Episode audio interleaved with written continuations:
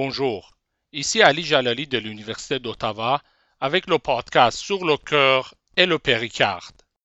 Le slide numéro 2 de ce cours vous montre la cage thoracique et le médiastin.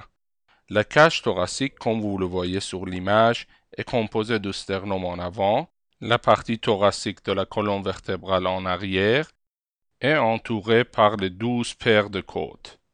Le sternum lui-même est formé de trois parties le manobrium, le corps et l'appendice exiphoïde. Comme vous le voyez, l'angle sternal se trouve entre le manobrium et le corps sternal. À droite de l'image, on voit le médiastin. Le médiastin, c'est la cavité centrale du thorax qui est située entre les deux cavités pulmonaires. Le plan thoracique transverse qui joint l'angle sternal avec le disque intervertébral qui sépare T4 et T5 divise le médiastin en médiastin supérieur et médiastin inférieur. Le médiastin inférieur est divisé lui-même par le sac péricardique en trois médiastins, médiastin antérieur, médiastin postérieur et médiastin moyen. Le slide numéro 3 vous montre le cœur entouré du péricarde dans le médiastin moyen. Le péricarde est un sac fibrocéreux formé de deux parties, péricarde fibreux, qui est la couche externe, et péricarde séreux, lui-même formé de deux couches, péricarde pariétal et péricarde viscéral ou épicarde. Comme on le voit sur l'image en bas, les deux feuillettes du péricarde séreux sont continues et délimitent la cavité péricardique. Sur le slide numéro 4, on continue avec la cavité péricardique. La cavité péricardique est un espace potentiel qui contient un liquide lubrifiant. On voit sur ces images les sinus de péricarde qui font partie de la cavité péricardique. On y voit le sinus transverse et le sinus oblique du péricarde. L'image en bas à droite vous montre la tamponnade cardiaque, qui est un épanchement de liquide dans la cavité péricardique. Le slide numéro 5 nous montre le cœur. Il a la forme d'une pyramide. Il possède un apex formé par le ventricule gauche et une base formée par l'atrium gauche. Ces quatre surfaces sont la surface sternocostale formée par le ventricule droit, la surface pulmonaire gauche formée par le ventricule gauche, la surface pulmonaire droite formée par l'atrium droit et la surface diaphragmatique, formée principalement par le ventricule gauche.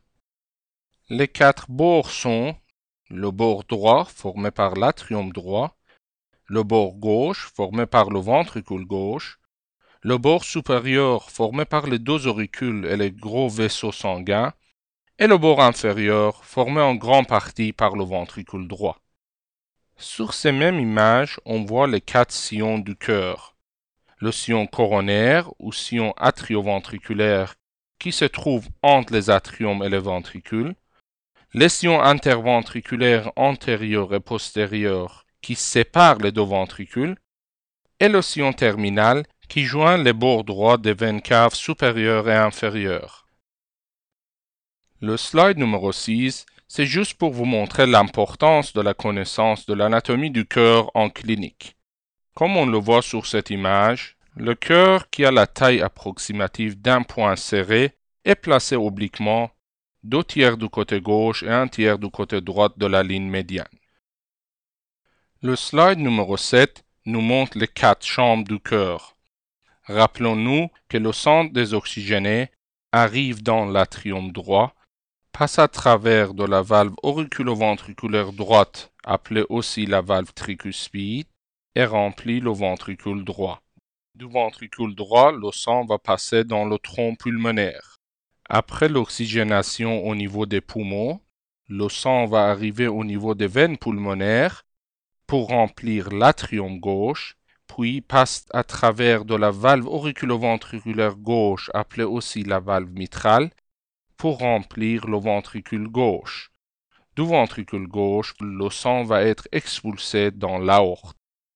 Sur l'image de droite, on a une vue supérieure nous montrant les quatre valves cardiaques on a deux valves atrioventriculaires, qui sont les valves tricuspides et mitrales, et deux valves semilunaires, qui sont les valves pulmonaires et aortiques.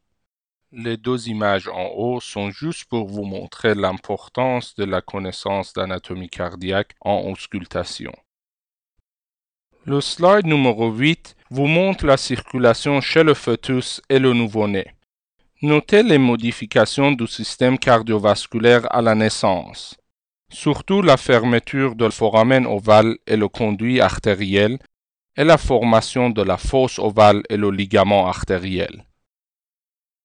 Maintenant, on va voir les quatre chambres du cœur en détail. Le slide numéro 9 nous montre l'atrium droit. À gauche, on voit une crête musculaire appelée la crête terminale ou le crista terminalis correspondant au sillon terminal. Cette crête divise la cavité en deux parois. La paroi antérieure qui est rugueuse est formée de mus pectinés et la paroi postérieure qui est lisse et se nomme sinus venarum. Sur le septum interatrial, séparant les deux atriums, on trouve une dépression, la fosse ovale. On y voit aussi quatre orifices, trois orifices d'entrée pour le sinus coronaire et les veines caves supérieures et inférieures, et un orifice de sortie pour le ventricule droit. L'image à droite vous montre une pathologie cardiaque appelée la communication interatriale. Le slide numéro 10 nous montre le ventricule droit. La paroi de celui-ci est divisée par une crête musculaire appelée crête supraventriculaire en deux parties une entrée rugueuse formée de trabécules charnus et une sortie lisse appelée aussi un fundibulum ou le cône artériel. On remarque aussi la présence de la trabécule septomarginale ou la bande modératrice, qui relie la partie inférieure du septum interventriculaire à la base du muscle papillaire antérieur. Elle contient la branche droite du faisceau de His. À l'orifice atrioventriculaire droite, on voit la valve tricuspide, formée de trois cuspides, une antérieure, une postérieure et une septale. Les cordages tendineux relient ces cuspides au muscle papillaire. À l'orifice du tronc pulmonaire, on trouve la valve pulmonaire, montrée à droite de l'image. Cette valve est formée de trois cuspides semilunaires, une antérieure, une gauche et une droite. Le slide numéro 11 nous montre la différence anatomique et fonctionnelle qui existe entre les valves atrioventriculaires d'un côté et les valves semilunaires de l'autre. Le slide numéro 12 nous montre l'atrium gauche. Sa paroi est lisse, sauf au niveau de l'auricule gauche qui présente un réseau de muscles pectinés. Il possède quatre orifices d'entrée pour les quatre veines pulmonaires et un orifice de sortie occupé par la valve atrioventriculaire gauche, appelée aussi la valve mitrale. Sur le septum interatrial, on voit une dépression opposée à la fosse ovale. Le slide numéro 13 nous montre le ventricule gauche. Son épaisseur est double du ventricule droit. Sa paroi possède une partie rugueuse formée de trabécules charnus et une partie lisse qui se nomme aussi le vestibule aortique.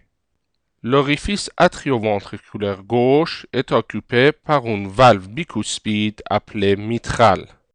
La valve mitrale possède une cuspide antérieure et une postérieure qui sont reliées par les cordages tendineux aux muscles papillaires. L'image en haut vous montre le prolapsus mitral. L'orifice de l'aorte est aussi protégé par une valve, la valve aortique. Comme on le voit sur l'image en haut à gauche, la valve aortique est composée de trois cuspides semilunaires, une postérieure, une droite et une gauche. Les sinus aortiques sont des dilatations dans la paroi de l'aorte au-dessous des cuspides. Les sinus aortiques droit et gauche sont les origines des artères coronaires. Le slide numéro 14 nous montre le septum interventriculaire. Le septum interventriculaire est formé d'une partie membraneuse et une partie musculaire. L'image en haut à droite Vous montre une pathologie cardiaque appelée une communication interventriculaire. Sur cette image, la communication se trouve au niveau de la partie membraneuse du septum interventriculaire. Le slide numéro 15 vous montre le squelette fibrocardiaque. Ceci est formé d'un réseau de fibres élastiques de tissu conjonctif. Ce squelette s'épaissit par endroits pour former des anneaux de soutien. Ces anneaux fibroélastiques se fixent à la base des cuspides des valves atrioventriculaires et semilunaires. Le squelette cardiaque est aussi considéré comme le site d'origine et d'insertion du myocarde. Le slide numéro 16 montre la vascularisation cardiaque. Les artères coronaires et les veines cardiaques sont responsables de la vascularisation du myocarde et de l'épicarde. L'endocarde reçoit de l'oxygène par diffusion. Les artères coronaires sont des branches de l'aorte ascendante. L'artère coronaire droite débute du sinus aortique droit. Les branches les plus importantes de l'artère coronaire droite sont l'artère marginale droite, l'artère interventriculaire postérieure dans 80% des cas, qui donne les branches perforantes pour la vascularisation du un tiers postérieur du septum interventriculaire, l'artère du nœud sinoatrial dans 60% des cas, et l'artère du nœud atrioventriculaire dans 80% des cas. L'artère coronaire gauche débute du sinus aortique gauche.